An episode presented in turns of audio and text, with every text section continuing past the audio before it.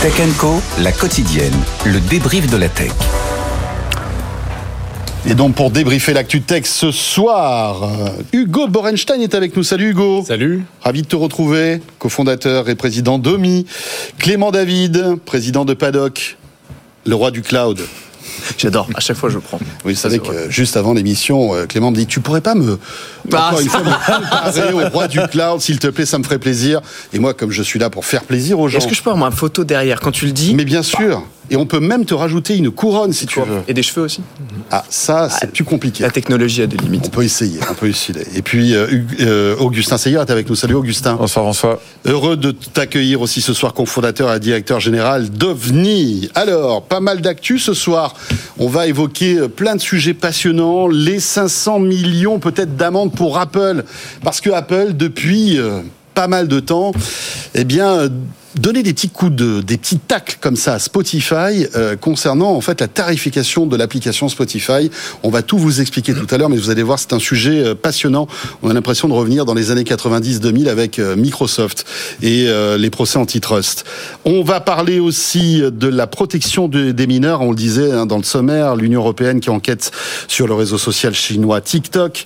Euh, on évoquera aussi le DSA, hein, le DSA qui en, en- depuis août dernier s'intéressait qu'aux euh, aux gros euh, américains, enfin aux grosses plateformes américaines. Et bien maintenant, depuis aujourd'hui, ça y est, tout le monde euh, est régi par le DSA. Ça change pas mal de choses. hein. Euh, on parlera aussi des enjeux des GPU pour l'intelligence artificielle. Pourquoi Nvidia cartonne? Eh bien, tout simplement parce qu'ils sont au cœur de cette puissance de calcul nécessaire, obligatoire pour qu'on ait cette intelligence artificielle générative. On évoquera tout cela. Mais pour débuter, donc, on va parler d'IA. Avec le dernier coup de maître d'OpenAI, c'est un outil technologique absolument dingue qui a été dévoilé ce jeudi. Ça s'appelle donc Sora. C'est une intelligence artificielle qui fabrique en quelque sorte des vidéos à la demande. Il suffit d'écrire un petit texte et tout ça se transforme en film. Les explications d'Anthony Morel, c'était dans Good Morning Business et on revient juste après pour commenter tout ça. C'est la démonstration technologique qui m'a le plus impressionné. Ah oui. De la part d'OpenAI aussi, mais c'est vrai que c'est absolument dingue. C'est-à-dire qu'effectivement, à partir d'un prompt, d'une requête sous forme de texte, on va pouvoir générer de la vidéo à la demande. Je lui demande par exemple, tiens, des, des petits chiots Golden Retriever qui jouent dans la neige. Donc je tape ça sur mon clavier et je me retrouve quelques secondes plus tard avec une vidéo bah, de petits chiots qui jouent dans la neige. Impossible de savoir à l'œil nu. C'est très ça a intéressant en tout cas, Oui, comme, comme requête. hein. c'est un exemple, évidemment. Merci Alors, beaucoup Anthony Morel. C'est OpenAI hein, qui a publié tout ça parce qu'il n'y a pas encore accès à cet outil. Donc ils ont publié des vidéos avec les prompts qui vont avec et les résultats sont complètement dingues. Donc là on a des bateaux de pirates qui s'affrontent dans une tasse de café, pourquoi pourquoi, pas pas? Alors après on peut aller plus loin, des requêtes comme un réalisateur de ciné. Je vous la donne, hein. une rue animée de Tokyo. La caméra traverse la rue et suit plusieurs passants qui profitent du temps enneigé, font leur shopping. Des pétales de cerisier se mêlent aux flocons de neige. Donc vous tapez ça en texte. Et c'est ça qui sort, c'est Et c'est ça qui sort. Donc je décris, hein, mais on a une scène de film en gros avec des décors ultra réalistes, avec des personnages dont on pourrait croire qu'ils sont réels. Mais là encore, Ils sont ont presque aussi grands que les arbres, hein. il y a des petits défauts quand même. alors oui, alors je vous rejoins. Alors c'est peut-être les mouvements de caméra. Après, il faut voir. Mais vous avez raison sur le fait qu'il y a encore des petites incohérences. L'outil n'est évidemment pas parfait. Il y a des petits bugs de fonctionnement. Les vidéos font maximum une minute, donc c'est des petits clips pour l'instant. Tout ça va s'améliorer, mais c'est quand même assez dingue. On avait déjà des outils de génération vidéo par l'intelligence artificielle, mais le coup de maître d'OpenAI, d'OpenAI, c'est d'obtenir des résultats qui sont d'un niveau de réalisme absolument époustouflant et inédit jusqu'à présent. On peut dire que c'est le dernier tour de magie d'OpenAI. Hein après euh, ChatGPT qui nous a scotché, euh, bon voilà, Dernier en date. Voilà, Dernier en bien sûr, le dernier en date, qui n'est pas encore, euh, on, on va dire, utilisable, hein, parce que c'est vrai que moi, quand j'ai vu ça ce week-end, je me suis dit, waouh, je vais tester. En fait, il y a que des démos. On voit que OpenAI, avec ce sujet sensible, on va y revenir, essaie d'y aller tranquille, hein, euh, poser un peu le débat, voir un peu comment les gens réagissent, etc. Puis après, peut-être qu'on pourra avoir euh, cet outil en main. Qu'est-ce que vous en pensez de Sora? Est-ce que c'est vraiment, euh, Hugo, la claque que euh, a ressenti Anthony Morel? Il l'expliquait il y a un instant. Écoute, à mon avis, dans l'histoire de l'intelligence artificielle, personne ne se rappellera de Sora. Euh, quand tu regardes un peu ce secteur, alors nous c'est un sujet qu'on regarde beaucoup chez Omi, on est une app de 3D euh, générative, donc c'est un sujet sur lequel on travaille énormément. Tu as beaucoup d'innovations dans le secteur de la vidéo depuis euh, longtemps. Tu as un modèle Meta euh, qui est maintenant un peu historique, tu as un modèle Google, tu as un modèle Adobe, donc tu as vraiment beaucoup d'LLM et de modèles qui travaillent sur la génération de, de, de vidéos. Je trouve que c'est une intelligence artificielle pour l'instant, ce qu'on en a vu, qui n'a vraiment de, de- du nom que, que artificielle. C'est-à-dire que, comme tu l'as dit, il n'y a pas de démo. Euh, Anthony Morel disait la prouesse technique, mais pour l'instant, t'as pas pu jouer avec, t'as pas pu euh, faire un, faire un rendu. Et puis, c'est sûr que les images qu'on voit euh, sont, sont, belles. À nouveau, nous, c'est notre métier. On regarde des très belles images, très, euh, très réalistes. À quel point c'est technique pour y arriver et à quel point c'est un modèle qui va dans le sens de, dans le sens de l'histoire. Euh, c'est un modèle génératif, tu lui as dit, mais c'est pas un modèle prédictif. Donc la différence, c'est que il génère à partir d'une base sur laquelle il va itérer, mais il l'invente pas. Il fait que générer du contenu euh, à partir d'un input. Donc L'autre élément, c'est qu'on reconnaît la signature d'OpenAI, un grand coup d'annonce, sans euh, avec une démo, mais sans, euh, sans accès. Donc moi, j'attends vraiment de voir le modèle, euh, le, le modèle complet. Quand tu es dans le secteur, quand tu suis, il y en a quand même eu plusieurs dans les 24 derniers mois qui, qui y ressemblent beaucoup. C'est quand même impressionnant. Enfin, après, je, peux comprendre ta méfiance, mais on a tous été méfiants au début de ChatGPT parce qu'on savait pas trop, etc. Et puis après, on a quand même été bluffé. Donc, on peut imaginer quand même que si OpenAI montre ses premières vidéos, c'est qu'il y a quand même un, un certain degré de de, ré, de- enfin de, de réalité dans tout ça. Qu'est-ce que tu en penses, Clément? Tu es d'accord Alors, avec Hugo? Mitigé. En fait, tout ce que tu as dit là où tu as raison, c'est il y a un gros si devant. C'est-à-dire que si aujourd'hui le modèle, quand tu prends un prompt, tu peux générer ça, à ce moment-là, ils ont un coup d'avance sur tout ce qu'on a vu depuis un an. Les vidéos sont plus longues, euh, la qualité est bien meilleure. On a plus six doigts. euh, Je veux dire, non mais alors. Non, mais c'est vrai. Après, ils sont transparents, il y a quelques petites failles dans le modèle. Mais je veux dire, si tu peux vraiment, à partir de ça, générer quelque chose, c'est vrai que moi, je suis assez surpris sur le côté, vous pouvez pas le tester, mais c'est pour des questions de sécurité. Ah, c'est la première fois que ça vous gêne dans l'histoire de l'humanité. Mais bon, c'est pas grave. Mais si c'est Parce que là, après, le ça, deep- ah, on en parlera, mais après, hein, ça, ça- ça peut être un trésor à deepfake, ce truc-là. Mais bon, Ça, ah bah, on en parlera façon, après. Ça a posé tous les problèmes qu'on a depuis un an avec euh, la génération d'images, avec le texte. Dire, ça a été le même sujet. Mais euh, ce grossi écarté, à ce moment-là, euh, oui, c'est un pas en avant qui est très impressionnant par rapport à ce qui se fait. Euh, après, là où tu as raison sur un truc, c'est il y a une culture de la com qui est extraordinaire. C'est-à-dire que les mecs arrivent déjà, c'est pas une keynote, ceci est une révolution, tu vois. Hop, on met tout le monde sur scène, on est trucs, c'est un matin sur Twitter, ah tiens, regardez, boum, Twitter, slash X. Bon, regardez, boum. Ce côté euh, Sam Altman, qui est encore plus connu depuis qu'il s'est fait virer puis qu'il est revenu parce que tout le monde se dit le mec doit être un gourou total. Euh, le côté donnez-moi des prompts et puis je les génère. Sans qu'on sache si c'est justement est-ce que c'est prévu pas prévu peu importe. Mais il dit ah vous voulez une course de dauphins sur des bicyclettes. On vous la met etc le coup de com est top. Euh, là où ils sont très forts c'est aussi qu'ils jouent la carte de la transparence sur ce qu'ils choisissent. Mais c'est le sujet c'est euh, ah le modèle est pas parfait. Ils ont fait un long rapport où ils t'expliquent et ils te disent voilà aujourd'hui il y a des lois de la physique qui sont pas très respectées. Il y a des tasses tu les lâches elles se cassent pas etc etc Euh, T'as une vidéo où tu vois justement des gens qui euh, se posent une chaise et puis la chaise en fait flotte dans le. Exactement. C'est assez beau d'ailleurs. Dans les airs, ouais. voir qu'en fait, c'est même Ouais, si ouais. c'est pas réaliste, c'est assez beau, c'est assez C'est ça. efficace en termes Mais d'effets. évidemment, la personne qui est à côté le ne s'en rend même pas dis, compte. Moi, je trouve qu'on retrouve la signature. Ça me fait penser à Musk euh, il y a 10 ans où il y avait beaucoup, beaucoup de com. Alors, il y en a toujours beaucoup, mais avant qu'il y ait des premiers résultats sur Tesla, sur les fusées, etc., c'était de faire cette espèce de blast qui prenait beaucoup, notamment sur, euh, Après, sur, je, sur pense qu'on revivra pas la même chose que tu vois, par exemple, je- comment il s'appelle son espèce de SUV affreux là, où il avait pendant la démo? Cybertruck. Ouais, merci. Je pense qu'on vivra pas ce truc où ça arrivera dans deux ans. Je pense que dans un ou deux mois, à mon avis, on pourra tester des trucs. Euh, Ça m'étonnerait qu'il soit à poil total. Mais le truc, c'est que tu vois, t'as la com et puis en plus, ils ont une culture du produit qui est extraordinaire. C'est-à-dire qu'ils commencent déjà à te dire, oui, les questions que tu te poses, ils te donnent déjà dans le rapport qu'ils ont sorti, ils te donnent déjà la réponse. Oui, vous pourrez l'intégrer à des vidéos existantes. Oui, vous pourrez étendre des vidéos existantes à ça. Vous pourrez euh, nourrir avec énormément de fichiers à vous. Plein de formats sont déjà supportés. Ça va être facile à utiliser. Et en fait, on assiste quand même avec Sora à la création de l'écosystème qu'ils imaginent. C'est-à-dire que tu avais ChatGPT, tu avais Dali. Ensuite, ils ont dit attention, vous pouvez utiliser euh, Dali, euh, la génération d'images, avec ChatGPT pour vous créer les prompts. Ouais. Et puis en fait, maintenant, on va vous l'intégrer. C'est-à-dire que la super app d'Elon Musk dont on parlait, euh, ils prennent cette direction qui est assez smart de faire la super app de l'IA générative. C'est quand même sexy. Et puis, euh, on se rend compte que, en fait, l'IA générative, c'est vraiment la spécialité d'OpenAI. Ils sont bons dans tout, dans l'écrit, dans dans la photo, et maintenant, visiblement, alors. Évi- évidemment, on n'a pas encore de, vraiment de, de preuves de tout ça, mais le réalisme des vidéos qu'on voit là est quand même assez bluffant. Ils seraient aussi excellents dans la génération de vidéos, c'est-à-dire qu'ils ont une maîtrise de, de, de, de toute cette technologie qui est incroyable, Augustin, non? Je trouve qu'historiquement, en tout cas, ils ont délivré. Ça veut dire qu'on a eu Dali, euh, c'était exclusif, c'est sorti, ça fonctionne. Ils ont, on a fait le texte, enfin tout ce qui est textuel, ça fonctionne. Et moi, je suis plutôt excité dans le quand, quand, quand, quand ChatGPT est sorti, en tout cas dans notre univers du, du venture, il y a eu un tas d'entrepreneurs et de startups Qui se sont engouffrés là-dedans. là-dedans. Et aujourd'hui, on a des super boîtes à la, vo- à la fois au niveau textuel, contextuel. C'est-à-dire que ça a Et- inspiré de nouveaux business models, de nouvelles idées.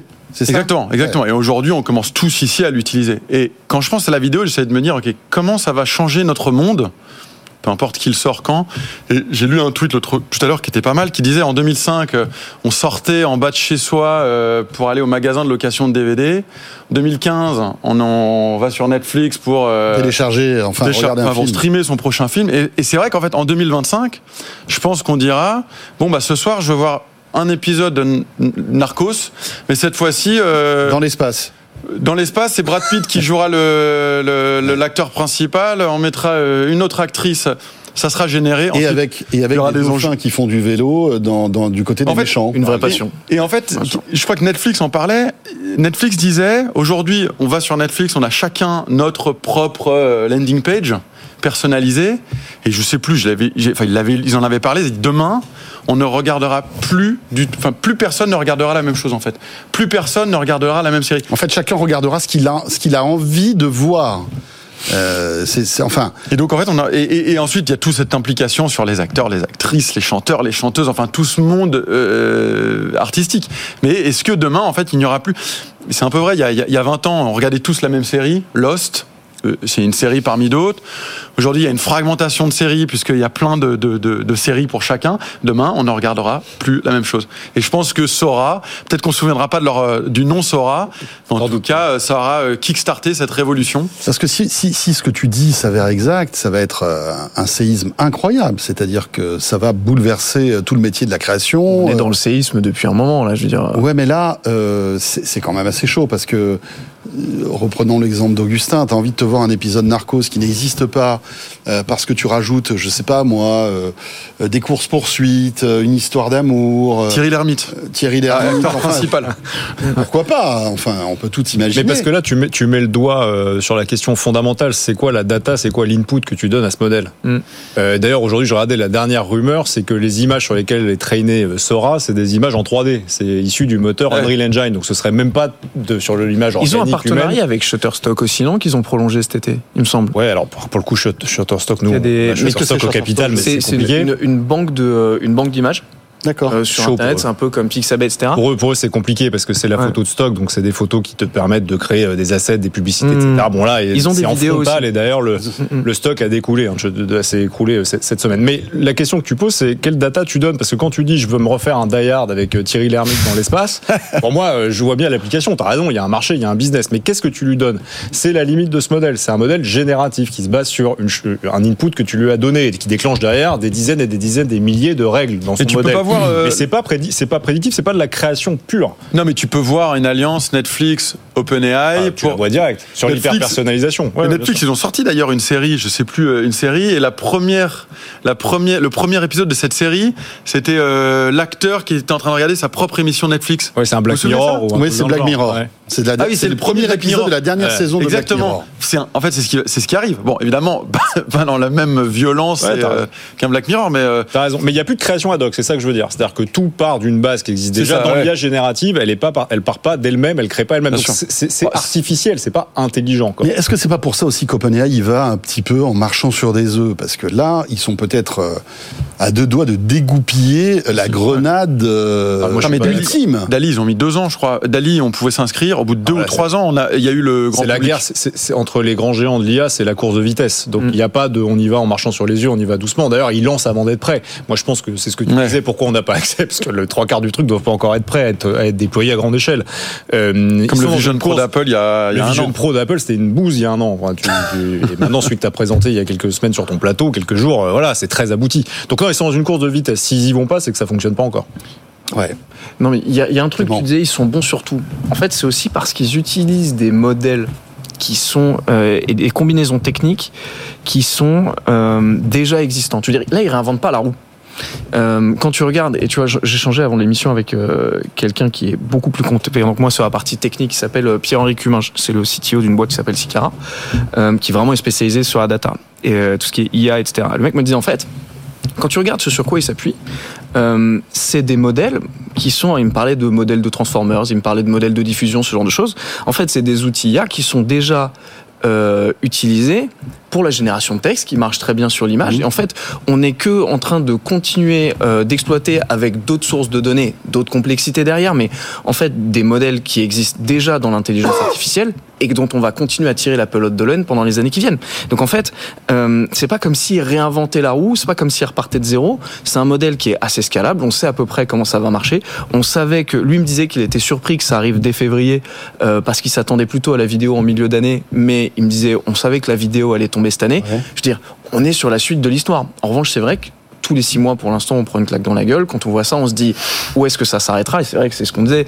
Euh, pff, Enfin, j'ose à peine imaginer le, le, le séisme, ne, ne serait-ce que par exemple pour le marché publicitaire. C'est-à-dire que n'importe qui pourra faire un, un petit spot de 30 secondes Bien sûr. euh, avec l'IA générative. Alors, Moi, j'aime bien cette idée. c'est alors voilà, c'est c'est c'est pas tout à fait ce que tu ce que Non. tu fais, mais on, on est vraiment dans cette dans cette logique où euh, voilà, ça va ça va bouleverser et, et peut-être En fait- casser des pans entiers, des secteurs entiers. Je suis- je- pardon, mais moi je suis pas d'accord techniquement. C'est-à-dire que ça fonctionne sur des modèles qui demandent des temps de calcul, des temps de rendu. Bon, il faut 200 siècles pour arriver au résultat dont on est en train de parler. C'est-à-dire une IA autonome qui va générer toute seule du, du, du contenu.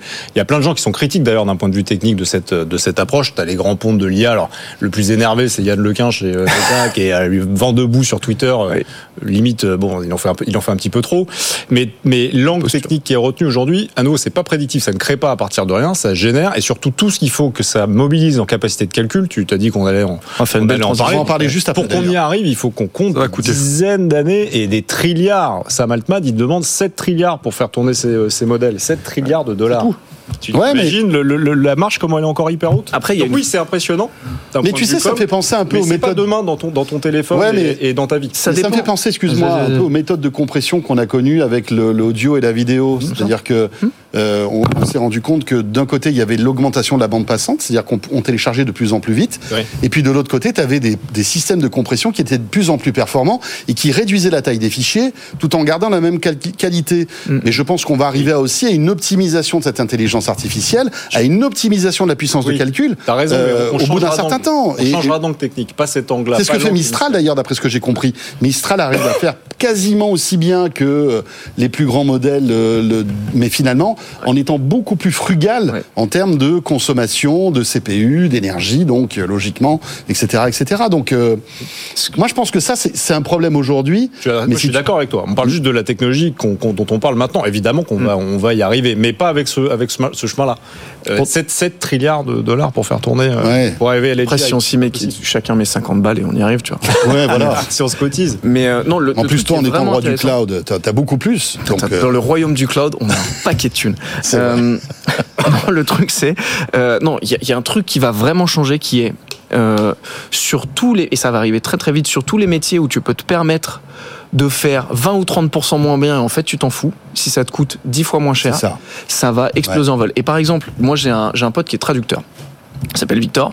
Et ça fait des années qu'il me gonfle quand je lui dis mais on peut pas utiliser pour traduire machin. Il me dit non parce que tu comprends pas. La traduction c'est un art. Euh, c'est contextuel. euh, Il y y a tellement de mots pour dire la même chose que la subtilité machin. Et c'est sûrement vrai. Ouais. Mais Mais, après- bon, aussi défend son steak et son métier. Non, mais bien sûr. Mais résultat, je peux te dire que euh, dans Ouais. l'immense majorité des cas, ce que tu peux traduire avec ChatGPT, dire, tu vas jamais t'emmerder à chercher une agence de traduction, Non, à payer sûr. des mecs, à suivre un projet, alors que tu peux le faire en deux secondes, même si le Bah, résultat est ChatGPT c'est gratuit et ton interprète tu vas le payer plusieurs C'est d'euros. Et puis c'est instantané. Enfin, je veux dire, Ouais, donc ouais. le gain que tu as par rapport, même Oui. si le résultat est 60, 70% de ce que tu aurais eu, que même un fait, résultat ça médiocre va bouleverser Exactement. en fait le, le modèle. Et en fait, il y a une, euh, il y a la représentante améri- de- du syndicat américain des photographes qui disait l'œil humain, vous allez tous vous habituer à la médiocrité. Et en fait, t'es un peu partagé en vous disant, en te disant, C'est vrai. c'est vrai d'un côté parce que tu vois, dans, tu peux dire euh, génère-moi ça, mais l'œil d'un réalisateur, par exemple, tu fais du cinéma, les plans, les séquences, Ouais, ouais. je veux dire, Il verra bien que tout travailler là. ça est. Mais en Et même puis temps, les extraits, t'as raison, les extraits qui passent depuis tout à l'heure, on les a vus mille fois. hein. c'est très quelconque. connu, tout Je veux dire, en gros, on revient sur Shutterstock, c'est du Shutterstock de la vidéo, tu vois. Ouais. Mais en même temps, d'un côté, elle te Mm. dit, elle défend son truc, un moment. donc tu vas être pris entre les deux. Mais ce qui est sûr, c'est que le niveau moyen de ce à quoi on va s'habituer avec tout ce qui est généré par l'IA va devenir de plus en plus quelconque. On change de sujet. Mais on reste là-dedans, hein, bien sûr, parce que derrière tout ça, tu le disais Hugo, il y a de la puissance de calcul, il y a du cloud, en veux-tu en voilà, il y a des sommes incroyables parce qu'il faut entraîner évidemment tous ces modèles avec beaucoup beaucoup de puissance de calcul, des GPU. Et quand on parle GPU aujourd'hui, bah il y en a pas 36, hein, c'est Nvidia. Tu voulais justement évoquer ce sujet parce que tu alors évidemment, tu as raison, c'est passionnant euh, parce que en plus Nvidia est en train d'exploser là véritablement. Ça va être sans doute euh, la boîte de l'année. hein. C'était déjà la boîte de l'année 2023. Ça sera encore l'année, la boîte de l'année 2024. Euh, Qu'est-ce que tu voulais nous dire là-dessus, Clément? En fait, il y, a- il y a plein de trucs intéressants. Le premier, c'est que euh, c'est un marché qui est très numérique, donc pour les gens, c'est un écran, on sait pas trop ce qui se passe derrière. Alors qu'en fait, c'est une problématique derrière très très physique, très très tangible. C'est-à-dire que euh, on se bat pour pour acheter ces puces qui sont des petites cartes graphiques, etc. Euh, c'est un marché, Qui au départ ont été conçus pour faire des jeux vidéo, hein, rappelons-le. hein. c'est euh, sacré pivot. Et après, qui ont miné des cryptos, qui ont permis de miner des cryptos, qui sont arrivés dans les voitures et qui aujourd'hui permettent de qui sont Et de, de faire de l'IA. Et en fait, si tu veux faire de l'IA, il t'en faut. Et il t'en faut dans des proportions et pour un montant qui est euh, que on peut pas imaginer. Ouais. Et en fait, ce qui est moi, ce qui m'impressionne, c'est qu'on est par, on est en train de s'acheminer vers une centralisation du marché. Ça va devenir un marché uniquement de géants. Ça va devenir, tu vois, euh, une oligopole. C'est-à-dire que quand tu regardes euh, Nvidia l'année dernière, les puces les plus performantes, là, les H100, ils en ont produit euh, 1,5 million à peu près. Il y en a, tu prends euh, Microsoft 150 000, Meta 150 000. Donc Ah déjà, oui, donc sur les 1,5 million, et demi, Ouais, t'as ils, déjà- sont, ils s'en sont réservés déjà, t'as- 150 hop, 000. t'as 20% chacun. Donc déjà, tu as 20% du marché qui a sauté. Tu rajoutes euh, Google, tu rajoutes Amazon. Euh, t'as Apple, déjà- qui doit aussi commencer Après, après. euh, à faire Là, son marché. Après, parce qu'on parlera cloud, etc. Mais le cloud provider, ils prennent pour eux, mais ils prennent pour donc pour euh, eux euh, les technologies sur lesquelles ils bossent, qu'ils mettent en open source, mais ils prennent pour leurs clients aussi. C'est pour ça, Meta, c'est quasiment une anomalie parce qu'ils investissent comme personne. Mais sinon, c'est pas étonnant que les trois suivants ce soient les trois gros cloud providers. Mhm. Mais donc, tu, tu retires encore 10% du marché avec Google et Amazon. Et puis ensuite, tu as Tencent, Oracle, Apple, boum, tu retires encore 10-15% de, de ce dont on parlait, de ce qui est disponible sur le marché. Et donc, quand tu arrives ça, pour peu que tu rajoutes Tesla qui veut mettre 500 millions cette année, etc., en fait, tu as quasiment la moitié du marché de ce que peut produire Nvidia qui aura déjà sauté. Donc sur les 1,5 million, il y en a 750 000 qui partent. Exactement. Chaque- que pour ces grands, qui partent Voilà. pour une dizaine de boîtes. D'accord. Et en fait, Et qui en plus sont renouvelés chaque année parce que évidemment. euh, Parce que ça meurt, parce que va y avoir, c'est ce que tu disais tout à l'heure, va y y a avoir de une nouvelles générations qui sont plus Exactement. performantes, etc. Nvidia, ils sont pas fous, ils sont, ils sont en train d'investir pour 50 ans, tu vois. Bien sûr. Et ils ont 70 à 80% du marché. Donc en fait, on réalise pas encore l'impact que ça va être d'avoir la ressource technologique la plus rare et la plus indispensable pour la plus grosse vague tec- euh, technologique des euh, 10, 15, 20 dernières années, ça dépend Mm. si tu comptes le cloud, machin. Euh, Tenu par un seul acteur en de, fait. par un seul acteur, mais surtout qui va répar, qui va choisir ses fournisseurs Ouais. entre 10, 15 boîtes. Et donc, quand tu es OVH, quand tu es Scaleway, même s'ils sont un partenariat, machin, il y a beaucoup de choses à dire sur l'impact que ça va avoir pour, avoir pour eux les- dans les euh, 10 prochaines années. Ouais. Ou même un Mistral, par exemple. Alors, Mistral, en fait, en termes de positionnement, c'est un peu différent. C'est-à-dire que, en gros, tu as les hyperscalers, donc les trois cloud providers. Je crois qu'NVIDIA investit un peu dans Mistral, je crois bien. Nvidia, ils ont investi partout. Ouais. Mm. Nvidia, t'écoutes toutes les boîtes, toutes les bien- boîtes viennent te voir en disant on a un partenariat avec Nvidia. Nvidia, ils sont pas fous. Ah ouais. Ils sont copains avec tout le monde et c'est très bien. Mais en fait, quand tu regardes, euh, quand tu regardes ce qui va se passer, c'est que tu as les hyperscalers. Ai pour 10 secondes, mais Non, non, vas-y, vas-y. les hyperscalers, ils vont fournir la Rolls-Royce. Ils vont te dire, nous, on a les modèles euh, les plus puissants qui vont bouffer toute l'énergie électrique de la Terre, tout ce que tu veux, ça sera une autre discussion, mais les hyperscalers, ils vont être capables d'avoir les modèles les plus puissants. En dessous, tu vas avoir les personnes qui vont te dire, on fait un peu moins bien, mais pour vraiment beaucoup moins de ressources, pour moins cher, etc. Donc les Mistral. Où est-ce que tu vas poser T'as même maintenant les mecs qui disent, nous, on fait du cloud de GPU. Lambda qui a levé 350 millions qui dit euh, vous pouvez pas acheter les vôtres, nous on en a acheté plein, les 350 Et vous millions, louez ça cette puissance. qu'à acheter des puces, on va vous louer cette puissance. Et au milieu, tu vas regarder, donc tu as tout en haut, tu as en bas le- les hyperscalers, tu as en bas Mistral qui fait un truc un peu plus simple, et puis à côté les mecs qui disent nous on vous file un peu ce que vous voulez pour vos besoins. Où est-ce que tu vas positionner tous les petits acteurs régionaux? Comment est-ce que OVH et Scalewave vont réussir à trouver un positionnement Ah bah, entre c'est le mort. haut, le bas et le côté? Ça va être très, C'est mort. très compliqué. T'as pas de stock, de toute façon, tu l'as dit. T'as zéro stock, t'as- t'en as pas qui est assez, euh, qui est assez Tu produit. Tu disais euh, Nvidia boîte de la décennie. euh, à mon avis, Nvidia boîte du siècle. hein, parce que Mm. le chiffre exact a bien expliqué la répartition. Euh, dans les cloud providers, le monopole de Nvidia, donc dans les Amazon et les autres, ceux que tu as cités, c'est 98% Waouh. des GPU. Donc c'est mort. Ils vont sous-traiter, ils vont sous-louer, euh, voilà, quand ils pourront à, du, à d'autres, d'autres prestataires. Donc c'est une très mauvaise nouvelle pour la souveraineté parce que en France, on n'en a pas. Et là, on, on investit à marche forcée dans un supercomputer de nouvelle génération en Europe. Il faut qu'on rattrape. Il y a une marche assez haute à, à rattraper qui est importante. Donc Et on a un gros retard. Un Mais c'est dingue. gros retard. Enfin, quand, on, quand on voit une boîte comme Intel qui a toujours été dans le processeur, qui se fait larguer dans ce domaine, alors Regarde, regarde IBM. Ils essaient de communiquer là-dessus. Bien IBM sûr. s'est réinventé. ouais. Enfin voilà. Et là, tu vas voir les conséquences d'un marché dans lequel il y a zéro euh, concurrence. Ça va être chaud. Mm. Augustin. Il y a pas mal d'innovations dans ce secteur sur les limites des GPU. Je sors un petit peu du euh, Oui. point de vue monopolistique d'NVIDIA, mais en, en tout cas, nous on le voit, il y a de plus en plus d'entrepreneurs qui se mettent... oh, ce qu'on a remarqué, c'est que la loi de mort, vous la connaissez, c'est le, les- le, hum, calcul des, le, le, pro- le puissance de calcul des ordinateurs euh, Qui double tous les 18 mois. de Sauf 18 que ça fait euh, plus de 18 mois qu'en fait, euh, elle ne fonctionne plus, cette loi de mort. En fait, on est arrivé au maximum de la miniaturation de, de, de, de tout ce qui est processeur. Euh, on voit de plus en plus de boîtes. Je suis pas sûr qu'on soit arrivé à la- au maximum de la miniaturisation. hein. Je crois qu'on n'y arrive plus. Enfin, on n'arrive plus à aller euh, plus petit. Moi, Nous, on vient de Ah faire ouais un investissement. J'espère que c'est vrai, mais je crois qu'on a fait notre due diligence et on, on a conclu que c'était que c'était vrai. Et donc, il y a pas mal d'entrepreneurs, il y a pas mal d'argent qui commence à venir sur ce secteur. à, euh, comment on fait pour augmenter euh, tous ces, ces, ces puissances de calcul. Bon, ensuite, euh, c'est vrai que nous, qu'est-ce qu'on a en tête? Qui va racheter ces sociétés? Aujourd'hui, c'est vrai qu'un Nvidia qui vaut 2 trillions, ils émettent un petit peu de, de, de, de- de- un stock for stock deal et on peut sortir des boîtes très rapidement pour 500 millions, 1 milliard. Donc, euh, boîte du siècle, c'est sûr qu'en tout cas, ils sont équipés pour euh, Ouais. racheter euh, tous les potentiels. Et faire la loi surtout. Exactement, en fait, ce que je veux dire, faire la loi. C'est-à-dire qu'il y a un petit qui commence à, à sortir du lot. Enfin, c'est très facilement rachetable. Et, il n'y a pas un entrepreneur qui dira non. hein. Ouais. Et puis le, le truc en plus, c'est euh, quand on dit que c'est un jeu de grand, c'est aussi que ça va consommer tellement d'énergie qu'aujourd'hui ton data center il va devoir être conçu autour de ces fermes de, de GPU.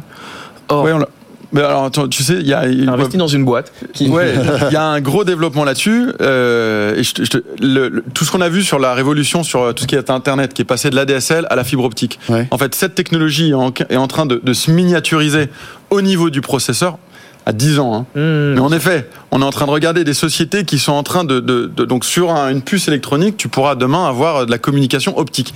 Et ça devrait baisser ton énergie de 90 à 95 Mais Et, sans doute, et sans interrompu, doute mais- accélérer la puissance de calcul aussi. ah évidemment, puisqu'en fait aujourd'hui les tout ce qui est et puce électronique, elle se parle en, Ouais. en one way, et demain de l'optique, bah, c'est du multicanal. Euh, Ouais. excuse-moi, je t'ai interrompu. Non, non, mais c'est et c'est c'est vraiment l'idée, c'est qu'en fait, de toute façon, c'est des trucs à 10 ans, mais ne serait-ce que livrer une puce H100, de toute façon, c'est un an. Donc, on a le temps. Le truc, c'est, euh, tu vas devoir construire tes data centers autour de ça.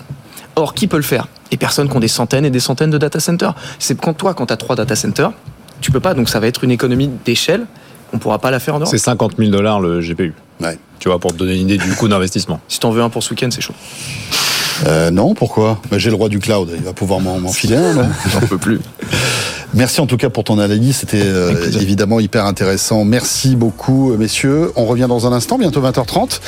On va parler d'une amende de 500 millions. Alors qui n'a pas encore été acté, mais euh, voilà, ça commence vraiment à sentir un peu le roussi pour Apple, figurez-vous. Euh, on va en parler dans un instant. Ce sera avec Étienne Braque et ce sera juste après l'info écho.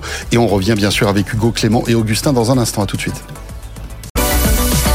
Tech Co, la quotidienne, le débrief de la tech. Avec pour débriefer l'actu tech ce soir, Hugo Berenstein, Clément David, Augustin Seyer. Messieurs, je vous demande d'accueillir comme il se doit Étienne Braque. Bonsoir Étienne, journaliste à BFM Business. Et Étienne, dans l'actu de ce lundi, une nouvelle amende qui plane au-dessus d'Apple, qui pourrait atteindre quand même 500 millions. Oui, restons au conditionnel, hein, puisque pour l'instant rien n'est fait. C'est le Financial Times qui euh, annonce ce chiffre de 500 millions, qui doit ou non être confirmé euh, en mars, hein, puisque c'est courant mars que la décision est attendue de la part euh, de l'Union européenne, en cause d'éventuelles violations du droit européen de la concurrence, une fois de plus, hein, j'ai envie de dire.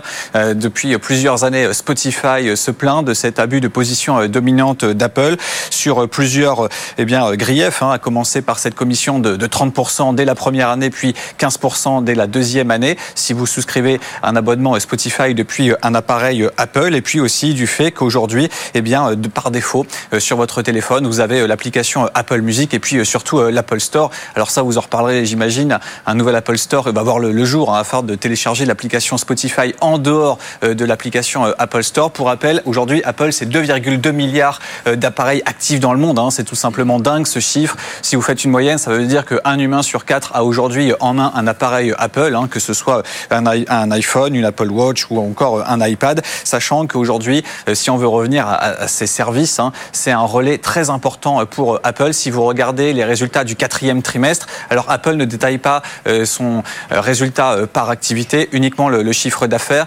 120 milliards de chiffre d'affaires pour Apple au quatrième trimestre, avec bien sûr l'iPhone hein, qui génère 70 milliards de chiffre d'affaires, et puis ensuite les services. Alors c'est très vaste, hein, les services, ça va des commissions aux Apple Store, en passant notamment par euh, Apple Music, les abonnements, etc. Mais c'est très important, hein, ça représente quasiment euh, trois fois le chiffre d'affaires euh, des iPads, et puis surtout c'est une activité très rentable. Là aussi, c'est un chiffre à prendre avec beaucoup de pincettes parce qu'Apple ne communique pas. La marge opérationnelle sur les services serait d'environ 70% contre une moyenne de 40% pour l'ensemble du groupe. Donc les enjeux sont évidemment très importants. Ça sera donc à confirmer dans un mois, sachant qu'il y a de fortes chances que si cette amende soit vraiment de 500 millions, eh bien, elle soit rabaissée dans un second temps. Souvenez-vous, il y a quatre ans, en plein cœur de la crise Covid, l'autorité de la concurrence française avait infligé une amende d'un peu plus d'un milliard. Et puis finalement, en cours d'Apple, Ouais. Apple avait réussi à avoir un peu plus de 370 millions. Donc vous voyez, c'est beaucoup de négociations et à la fin, eh bien, euh, des chiffres faramineux qui, eh bien, deviennent un peu moins gros, même si on parle toujours de centaines de millions d'euros. Eh oui, quand on s'appelle Apple, forcément on fait Apple. C'est c'est obligé, on est un peu obligatoire. Merci beaucoup Étienne euh, pour cette analyse euh, très Génial. pertinente. Euh, Merci de nous soutenir quand même dans ces moments difficiles. Euh, pour revenir à cette histoire des 500 millions quand même, pour qu'on comprenne bien, euh, ce qu'on reproche à Apple, c'est que euh, on prend le cas d'un Spotify parce que tout est parti de Spotify. hein. Spotify, vous avez l'appli sur l'iPhone, vous la téléchargez, tout va bien. Déjà. Vous êtes obligé de vous abonner via Apple, l'Apple Store. Donc à chaque fois, c'est entre 30 et enfin 15 et 30% qu'Apple se se prend euh, sur les abonnements, ce qui euh, évidemment, ce qui hérisse toujours Spotify. Mais ce qui était terrible, c'est que Spotify n'avait pas le droit d'indiquer sur l'application qu'il y avait une offre plus intéressante qui était disponible en quittant en fait l'univers d'Apple en, a- en allant sur le navigateur Safari. Oui. Et ça, Apple l'interdisait dans les conditions d'utilisation de l'Apple Store. Le problème, c'est qu'Apple, en même temps, avait son Apple Music. Et L'Apple Music était poussé en avant, préinstallé sur tous les iPhones. C'est ce qu'expliquait euh, en fait Étienne. Et là, on se rend compte que ça va être compliqué quand même de défendre cette situation euh, pour Apple. Je sais pas ce que vous en pensez.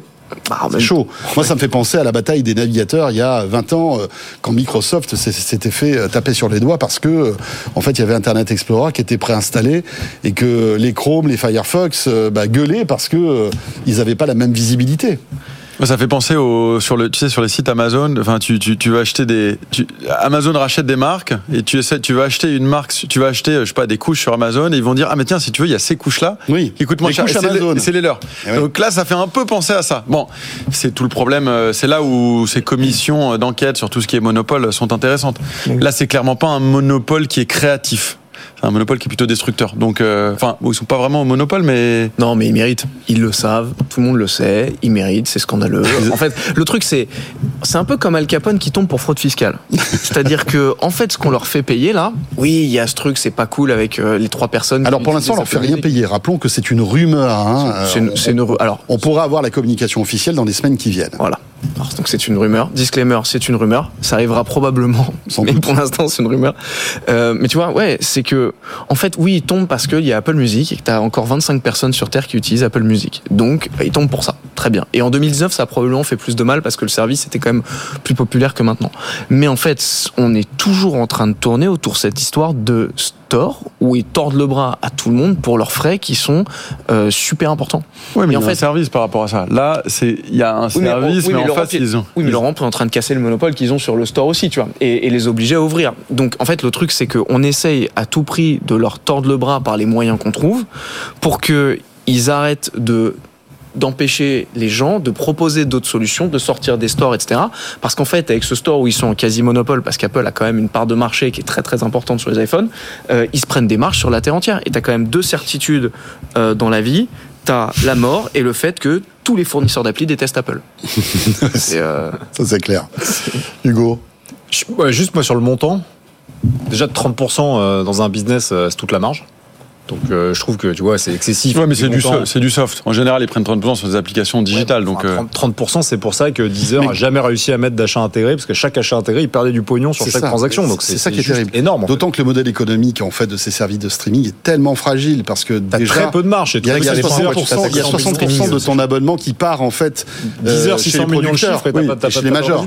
Donc oui, oui, c'est un- une économie très, euh, très fragile. Mais je me dis juste, 500 millions, c'est pas cher en fait euh, pour pouvoir euh, exploiter le marché, être en position dominante, euh, Non, c'est pas cher. facturer tous les mecs. J'ai vu que dans les dans les app stores euh, secondaires, ceux que l'Union européenne veut, veut les forcer à créer, ils prendront 1 euro par téléchargement sur le premier téléchargement, etc. Donc en fait, 500 millions pour continuer à opérer euh, business as usual. Je C'est trouve 50 que- centimes, c'est pas un euro. 50 centimes. Mais je trouve que c'est déjà cher. pas mal. Je Non, mais là, ils vont ça va, ils vont- 500 millions. Moi, je les, moi, je les mets pour continuer à exploiter toutes les apps euh, et tout le volume des apps européennes. Il y a pas de problème. hein. Ouais, s'ils s'ils les payent un jour, parce qu'on sait, on sait évidemment. Et en plus, euh, en plus, ils vont se démerder pour pas la payer. T'as raison. Mais tu sais, on parle- bon deal. on Ils parle faire souveraineté. Il y a une appli, elle est européenne. On peut, elle est Ouais. suédoise, C'est suédois, hein, on en est fier. Ouais, L'autre, elle est américaine. Et je, suis- je suis prêt à parier, il y a plus, il y a plus d'utilisateurs Apple Music que Spotify. Et je pense qu'aux États-Unis, soit des, des- en Europe, ça- je sais pas, mais en tout cas, ça doit être déséquilibré aux États-Unis. Donc, euh, j'ai 10 heures pour info. Voilà, français. Ça, c'est bien. Bravo. Très bien. Non, mais heureusement, il y a beaucoup de Français Ah oui. qui utilisent 10 heures Deezer. family, précisément. En plus, 10 heures Comme ça, il y a family. ma maman dessus. C'est très Elle est bien. ravie d'avoir mes playlists. ah, est-ce que tu as le droit Attention. J'ai le droit, non, c'est un abonnement. Ah oui, non, non, non, 10 heures Non. famille, tu as le droit d'avoir plusieurs droit, comptes. même, le très arrive bien. à la télé qui dit alors j'étais illégalement. C'est ça. Mais pour revenir à cette histoire, c'est là où ça devient vraiment vicieux, c'est-à-dire que Apple Music a créé son service de streaming, mais finalement pour eux c'est une goutte d'eau d'investissement. Voilà, c'est-à-dire que pour eux, ils cochent la case en se disant bah voilà on a tout, on a le cloud, on a les jeux, on a la musique, et puis voilà c'est un peu comme Amazon. Mais pour mais- Spotify dont c'est le cœur de métier, c'est terrible en fait. Attends, mais c'est comme, c'est comme OpenAI, avec toutes les applis qui sortent à chaque fois, qui sont en train de copier des applis existantes. C'est comme Google, en fait, qui peut tuer à, peu- à peu près n'importe quel service au monde. Dès qu'ils Ouais. se mettent sur un service, bon, bah, ils vont évidemment tuer des Spotify look-alike. C'est l'éternel problème des, des, des GAFAM, de ce monopole et à quel point le monopole devient destructeur ou reste Mais il n'est créateur. pas destructeur. Hugo et Il a, il a créé tout le. il a Pour le moment, il toute est- la- pour le moment, il vois, créateur. a créé toute la valeur, donc euh, tu peux aussi comprendre la, la position. Après, c'est quand même sur la musique, c'est quand même un produit historique d'Apple. C'est un produit iconique. C'est pour ça qu'il est si défendu. C'est vrai. Il t'ouvre tu cèdes, tu, tu ouvres un peu la maille, l'armure sur une app, un service. Mais en fait, derrière, euh, c'est terminé. Ça va à volo. T'as Mais- tous les développeurs qui vont demander la même chose. Rappelons que cette affaire date de 2019, on est en 2024, donc il a fallu 5 ans quand même pour euh, statuer là-dessus. C'est la justice, c'est comme la législation. C'est lent, euh, et évidemment tout ça devient obsolète avec le DMA, forcément, puisque à partir du moment où on pourra avoir un store alternatif, etc., même si tout n'est pas rose, quand même, Ça vaut le coup, comme tout le monde va rester sur le store officiel, ça vaut quand même le coup Ouais. d'arrêter le Far West sur cette partie-là.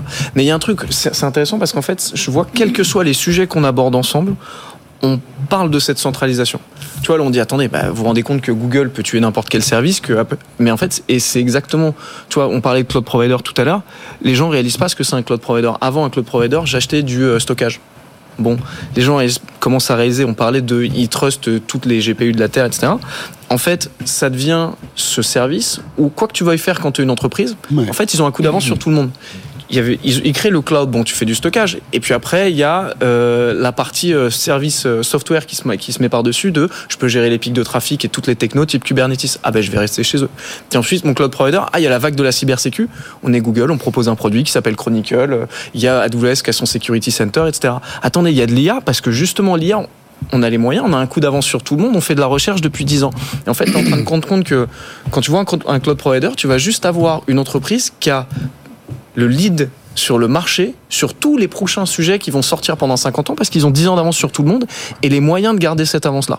Et là, on voit ça pour d'autres trucs plutôt grand public. Mais en fait, dans tous les domaines de la tech, on est en train de se rendre compte que Mhm. on va vers une hyper-centralisation sur 10 marques, quel que soit le sujet. On enchaîne avec encore bien évidemment euh, tout cela du côté cette fois-ci de la régulation et du DSA puisque c'est vrai qu'après s'être attaqué aux 22 plus gros acteurs, le DSA, vous savez ce fameux règlement européen sur les services numériques, euh, s'applique depuis donc samedi, donc il y a deux jours, à toutes les plateformes en Europe. Les sites de e-commerce sont particulièrement concernés hein, par ces nouvelles obligations et en cas de manquement, il y aura de grosses sanctions. Les explications de Léo Dumas et on débriefe tout ça juste après. L'heure est au DSA offensif. Toutes les plateformes doivent désormais se conformer aux mêmes règles. Objectif, protéger les internautes. Sur les marketplaces, il s'agit précisément de lutter contre la vente de produits et services illégaux. En clair, la transparence devient un mot d'ordre. Les plateformes sont tenues de contrôler l'identité de leurs vendeurs et de tracer leurs produits. Aussi, beaucoup de sites vont devoir faire peau neuve. Les conditions générales doivent être formulées plus clairement et le système de réclamation plus facile d'accès. Volet enfin l'encadrement de la publicité, avec l'interdiction du ciblage des mineurs, mais aussi des interfaces trompeuses qui peuvent influencer le comportement des consommateurs. En France, c'est la Direction générale de la concurrence qui est chargée de veiller au respect scrupuleux de ces règles, sans quoi des amendes jusqu'à 6% du chiffre d'affaires annuel sont prévues. Les marketplaces pourront même être rendus responsables en cas de préjudice pour les consommateurs. Voilà, donc depuis le 25 août, les, gros mammouths hein, euh, américains et euh, d'ailleurs même chinois hein, étaient ciblés. Hein, Amazon, Facebook, euh, Google, TikTok, Snapchat, X, Instagram, YouTube ou Booking. Et là, donc depuis deux jours, eh bien c'est tout le monde. N'importe quel site de e-commerce est obligé de se, ben voilà, de, se mettre, comment dirais-je, à l'unisson par rapport au DSA. Bon, est-ce que c'est une victoire pour l'Europe, à votre avis, tout cela? J'espère que c'est pas une pop-up de plus. Et j'en ai peur. J'en ai peur. J'en peux plus. Parce que ça. non, mais il a raison. Non mais non mais j'en peux plus des pop-up. Non, Ah non, mais d'accord, je ça, croyais que t'en non, pouvais plus Non non des- des blagues. de- Non non c'est ça un blagues vrai truc. d'Augustin. J'ai- raison. Combien de fois je vais revalider les cookies sur les mêmes sites Non, mais. Prenez mes cookies. Ça va arriver, ça. Il y a des, on a des belles solutions en France, type Acceptio, qui sont en train de travailler là-dessus. T'as investi dans Acception ça Euh, Il est très fort. Il est très très fort. Non, mais c'est vrai que bon, le RGPD a, alors sans doute apporté plein, de choses intéressantes et heureusement.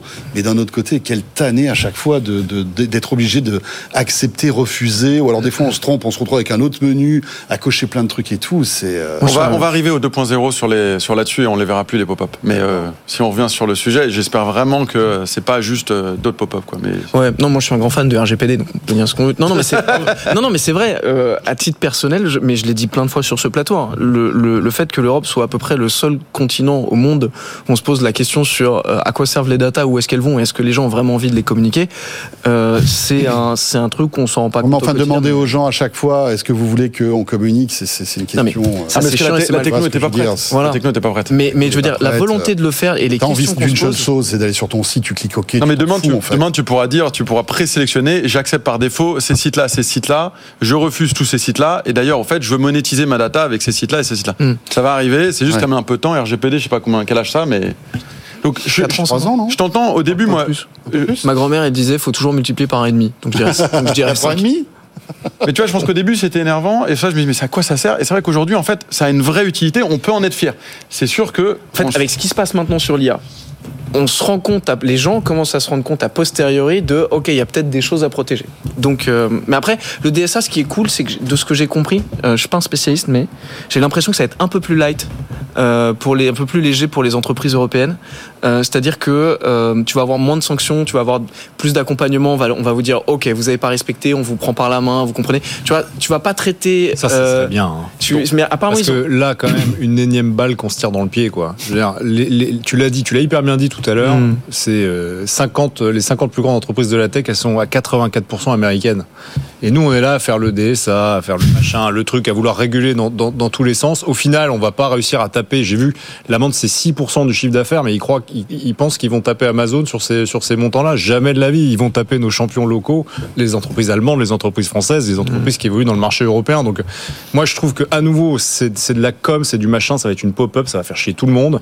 Euh, et à la fin, celui qui va, qui va prendre, c'est la boîte, la start-up, la scale-up de taille intermédiaire qui a réussi à conquérir son marché ou quelques marchés en Europe et qui va pas réussir à se mettre en conformité. Sur l'écran, tu as montré, il y avait 18 points sur lesquels il faut se mettre en, en conformité. Est-ce qu'on peut arrêter de faire chier les entrepreneurs européens? Alors il y a seules les peu- toutes petites sociétés qui. Non, non, mais euh, on, on comprend évidemment ton, ton coup de Parce gueule. que c'est sur tous les sujets. C'est sur 100% des Ouais, sujets. C'est-à-dire tu n'innoves Oui. pas. Ce qu'ils ont commencé à faire sur l'intelligence artificielle, c'est le même drame. Et tout ça pour qu'à la fin, on fasse des rustines pour que Mistral soit pas concerné, machin passe par un autre, un autre truc. À un moment, faut, faut juste réaliser que Hmm. c'est les entreprises et les marchés américains contre les entreprises et les marchés européens. Moi, je choisis les entreprises européennes. Alors il faut savoir que les toutes petites structures échappent en quelque sorte au DSA avec un, on va dire un DSA beaucoup plus light, mais il faut qu'elles emploient moins de 50 personnes Bah, donc aucune euh, marketplace et déjà. qu'elles aient un chiffre d'affaires. Non mais attends, euh, après ils ont annoncé des trucs pour à- Doctolib, à moins Zalando. de 10 millions d'euros. Ils ont cité Doctolib, Zalando, ce type de boîte. Donc a priori pour l'application un peu plus souple. Donc a priori ils vont élargir un peu. D'accord. Après, euh, si, Mis- ça serait une bonne nouvelle. Sinon, ça va, être, ça va encore être une hémorragie, ça va être un drame. Ce Après si Mistral n'est pas concerné euh, côté IA, est-ce qu'on peut dire que c'est Mistral gagnant? Elle est bien, putain. Mais Voilà. ce soir, vous êtes tous très en forme. hein. C'est un régal. hein. Alors là, Les gens qui nous je- écoutent, qui nous regardent, après, ils il sont quand je C'est fais deux appel qui fait appel. Quoi. vachement Ça, bien. C'est quand même, ouais. Vachement, vachement bien. Qu'est-ce qui s'est passé là Euh, Je ne sais pas trop. Bon, euh, tu peux partir. Tu peux, je crois, voilà, c'est ça. Il veut sortir du studio, mesdames, messieurs. Je ne sais pas comment on va faire. Euh, bon, on verra bien ce DSA, ce qui va se passer. Euh, ça sera intéressant. Et d'ailleurs, on va essayer de voir dans Tech Co, tiens, prendre une boîte, on va dire moyenne, quelles sont les conséquences du DSA pour elle? Est-ce qu'elle voit ça plutôt d'un bon œil ou d'un mauvais œil Est-ce que ça coûte cher de mettre en place le DSA aussi? Euh, Demande, euh, demande-leur combien d'argent elles ont passé Ouais. dans RGPD euh, sur les dernières fait, années. C'est On juste va poser la monstrueux. les- question. Ce qui est casse-pied, c'est l'incertitude en plus. Ce qui est vrai sur ces sujets-là, c'est qu'en fait, euh, mais ça concerne plein d'autres sujets réglementaires. euh, en fait, on dit que ça va tomber. C'est pas trop quand, c'est pas trop pourquoi. Et après, à un moment, il y a une rumeur qui est à telle boîte a commencé à recevoir des. Je me souviens, RGPD, tout le monde se disait, ok, qui va avoir les premiers problèmes? Et un jour, t'entends que le roi Merlin ou je sais pas qui, euh, et tu dis, ah, ça, ça commence. Mais tu sais pas si ça peut te tomber dessus ou pas. Ça, c'est vrai que cette partie-là, elle est casse-pied quand même. 2016, le RGPD. Ah, bah tu Enfin, en vois, tout cas, qui a été promulgué et l'obligation, c'était 2018. Donc 2018. ça fait 6 ans. Ah, tu vois, donc ma grand-mère était un peu en dessous des. Ta, ta grand-mère avait. euh, ouais. T'avais raison. Hein. Ouais. Elle, était un peu. et encore, Elle était avait encore en dessous, Ouais, en fait. Faut multiplier par deux. C'est impressionnant. Autre sujet, il nous reste 5 minutes les amis. J'aimerais qu'on évoque TikTok euh, parce que aussi pour alors bon TikTok, on sait que c'est compliqué hein, pour eux hein, euh, ces derniers temps. Euh, dernier problème en date, c'est la protection des mineurs puisque l'Union européenne enquête sur le réseau social chinois TikTok. Pourquoi? Eh bien, tout simplement parce que il y a des soupçons en fait de, de dérives sur TikTok, que les, en fait les mineurs euh, peuvent utiliser TikTok. Alors bah, qui sont vraiment très très jeunes, euh, que finalement la plateforme elle est ouverte à tout le monde, qu'il y a eu des abus, bien évidemment. En termes de publicité, le ciblage publicitaire est un peu abusif. Et donc voilà, l'Union européenne enquête sur ce réseau social. Euh, c'est un, voilà, une enquête qui va durer, je pense, qu'il sera de longue haleine. Hein. Mais en tout cas, ils disent, ça y est, vous êtes dans le collimateur de l'Union européenne. On va voir ce que ça donne. Euh, là encore, on parlait tout à l'heure d'Apple qui a un peu cherché cette histoire-là. Est-ce qu'on peut pas dire aussi que TikTok Non, mais TikTok. a mis le, Ah, le- ça, le- c'est- on va dire non pas le doigt, mais tout le bras dans le pot de confiture, quoi. TikTok, c'est Satan. Je veux dire, sincèrement, je veux dire, ce qui, on sait, il- et on le sait très bien, on sait comment c'est foutu. Leur algorithme, il est fait pour créer de l'addiction, notamment chez les jeunes. Euh, La désinformation. alors, bah, alors t'as la Ouais. partie déjà, c'est complètement addictif. T'as la partie de les contenus. Oui, la désinformation, c'est le deuxième effet qui se coule, j'ai Exactement. envie de Et dire. t'as quand même le troisième truc. Non, mais et c'est on- vrai. Et on le sait, et c'est vrai. TikTok, en Occident et en Chine, n'est pas conçu pour pousser les mêmes contenus. C'est-à-dire que le fil chinois, t'as des, ça pousse, euh, l'algo est conçu, c'est pas le même algo parce qu'il faut se rappeler qu'en en France, enfin en Occident c'est euh, TikTok, en, en Chine c'est euh, une autre autre version, c'est ByteDance je crois. Mais, euh, Non, mais Biden, c'est la boîte qui a, qui, euh, à qui appartient TikTok. ouais, voilà. Mais C'est c'est un autre pas nom, la même version de l'application. tiens, comment ça se Et le truc, c'est l'algorithme n'est pas fait pour pousser le même type de contenu. En Chine, tu as du contenu éducatif et patriotique. En Occident, tu as du contenu qui est du pur divertissement et en plus d'un niveau, euh, bon, on va dire que je suis un boomer après, mais d'un niveau qui est quand même moyen faible. Merci. Pardon, excuse-moi. Donc, je veux dire, c'est quand même une entreprise, qu'on leur reproche là, c'est parfaitement intentionnel. Ils savent qu'ils le font.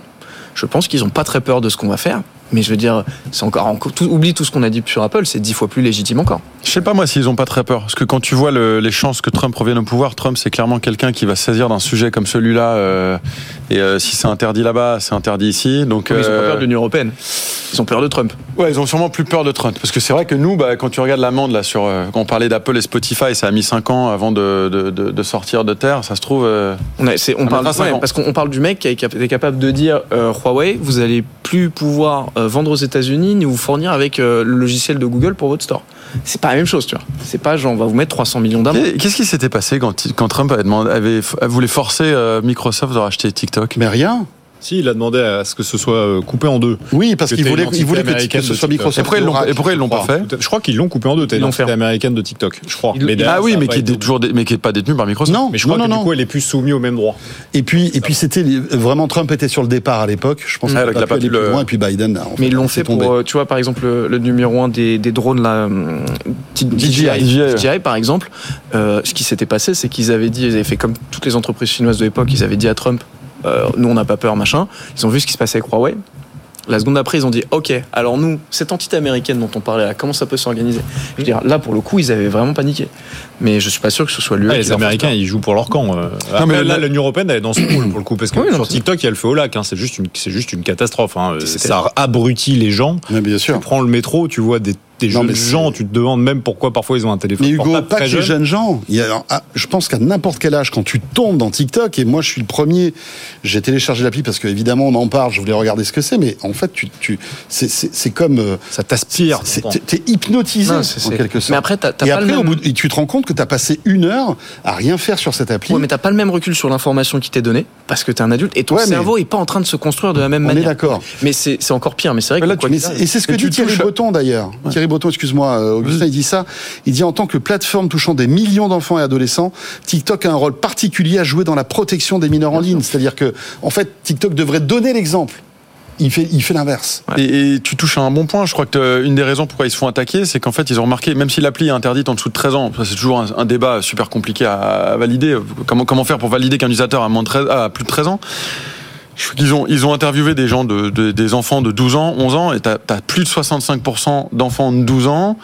Euh, t'as peut-être le chiffre François, mais qui, qui étaient sur TikTok au moins une fois par jour ou une fois par semaine. Donc en fait, non seulement ils n'arrivent pas à valider, euh, ils, ils laissent n'importe qui utiliser TikTok, mais qu'aujourd'hui c'est l'application numéro un pour les jeunes et toute la désinformation qui vient derrière. la, la durée sur l'écran sur euh, TikTok, hein, pas sur le téléphone, sur TikTok euh, par jour pour les 13-18 ans. J'ai vu ça la semaine dernière, je crois que c'était 1h45. Ouais, C'est, on, on réalise pas, c'est un délire. Et évidemment, c'est euh, moins de devoirs euh, à faire à la maison, c'est moins de concentration pour plein d'autres choses, moins de lecture. Ouais, et Etc. puis, tu sais, ils ont fait un sondage. Enfin, je veux dire, ça fait un peu vieux la- con. non, mais- le contenu, c'est un contenu qui parfois est très violent, euh, parfois très dégradant. Euh, l'image de la femme sur TikTok euh, ou l'image de certaines communautés sur TikTok, c'est Mais le problème juste de ça te- TikTok ça te, ça te casse la tête quand Ouais. t'as euh, quand t'as en ouais, 13 ans. Mais le problème, parce qu'en fait, l'idée, la la force de, de TikTok, c'est que en quelques swipes, en fait, ils arrivent à comprendre ce que tu aimes. Et donc après, c'est l'algorithme est dans une espèce. addictif. Et c'est Lucas Perrodin qui le dit si bien. T'es une espèce de dans, dans une espèce de bonbon.